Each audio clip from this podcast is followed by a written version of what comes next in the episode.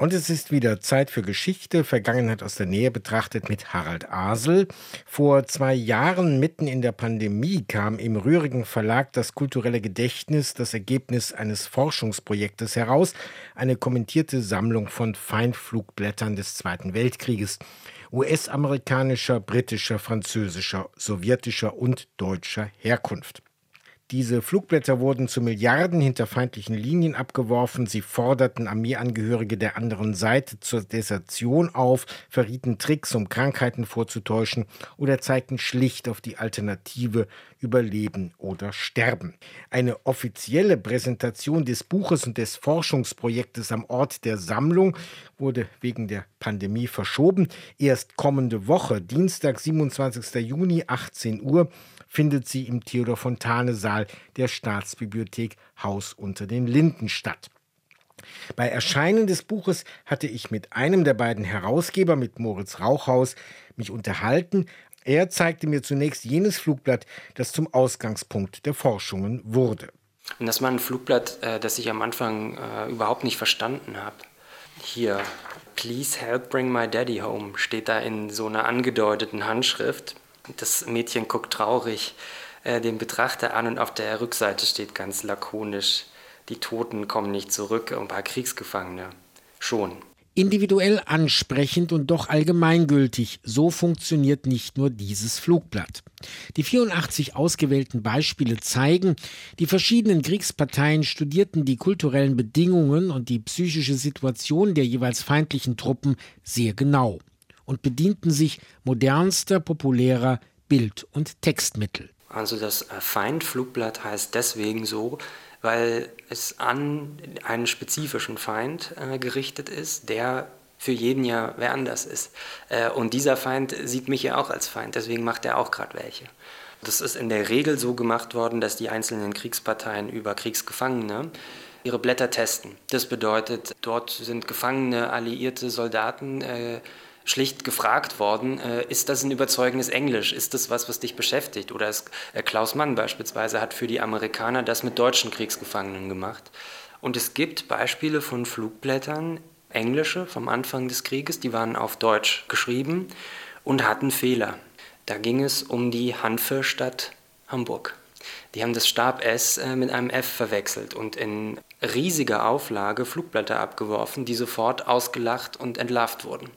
Äh, und das ist eine Material-, Geld-, Zeit-, Aufwand- und Prestigeverschwendung, die man sich nicht leisten kann und will.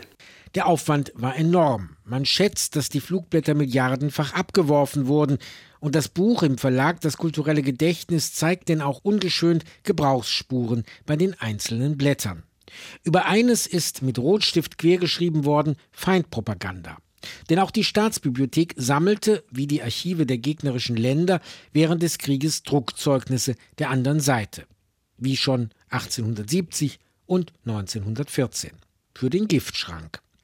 Viele dieser Blätter arbeiten mit einer Fülle von Fakten. Wie viel Wahrheit, wie viel strategische Lüge steckt in den Blättern? Moritz Rauchhaus. Das ist eine Frage, die ist schlicht äh, nicht zu beantworten und vor allem nicht durch diese Blätter. Aber man muss die Situation der einzelnen Leute beachten. Man ist irgendwo in irgendeinem Graben und kriegt diese Blätter. Die sind verboten zu besitzen in irgendeiner Form. Diese Propaganda muss sofort gemeldet werden und wird dann offiziell vernichtet oder irgendwohin abgeheftet. Wer die äh, findet und behält, ist in jeder Form äh, ziemlich verurteilt sofort, wenn er gefunden wird. Nicht wenige Blätter sind auch als Passierschein zu nutzen, wenn der Besitzer sich in Gefangenschaft begeben will. Da helfen dann mehrsprachige Erklärungen. Ab Sommer 1942 wurde von sowjetischer Seite ein Flugblatt mit einem Gedicht von Johannes Erbecher über den deutschen Linien abgeworfen, darin die programmatische Aufforderung Erhalt dir deine Lebenskraft, begib dich in Gefangenschaft. Hatten die Blätter eine erkennbare Wirkung? Aus dem Fakt heraus, dass es das auf allen Seiten bis zum Schluss und im großen Umfang gab, ist zu ersehen, dass es dort mindestens die Hoffnung gab, dass das hilft. Es ist außerdem, so konnten wir rekonstruieren, einfach aus der Masse der verschiedenen Flugblätter und den minutiösen Abwurfplänen, Verteilungsplänen, Druckplänen ersichtlich, dass auch in langwierigen stationären Kämpfen dadurch immer wieder Aktivität erzwungen werden kann. Das bedeutet, wenn beide Seiten an irgendeinem Punkt und in irgendeiner Lage dazu gezwungen sind, beispielsweise zu überwintern, äh, das war dann bei der Befreiung Italiens der Fall, dass es relativ zügig ging aus Sizilien und Süditalien bis hin ungefähr nach Rom und danach es aber deutlich ins Stocken geriet. Ganz anders die Flugblattproduktion. Die hat eher noch ähm, ihr Tempo gehalten oder äh, zugelegt an einigen Stellen und zwar auch wieder von beiden Seiten. Und das ist schlicht in dem Moment der Stille äh, der erzwungenen Stille oder des, äh, des Ausgleichs wieder die Möglichkeit, die Oberhand zu gewinnen. Und äh, wir haben das auch in der Geschichte des Fachs, die eben Flugblattkunde im weitesten Sinn ist, dass das vom 16. Jahrhundert bis heute immer wieder klappt. Also in der Staatsbibliothek liegen Blätter aus dem Afghanistan-Krieg, aus dem Syrien-Krieg. Das ist theoretisch der nächste Band genau dieses Buchs. Die kann man einfach so anfügen. Man äh, wird kaum Unterschiede merken, außer natürlich äh, inhaltlich. Bei den Westalliierten wirkten Stefan Heim und Klaus Mann mit, auf sowjetischer Seite Becher und Erich Weinert. Taten die sich eigentlich schwer mit der Aufgabe?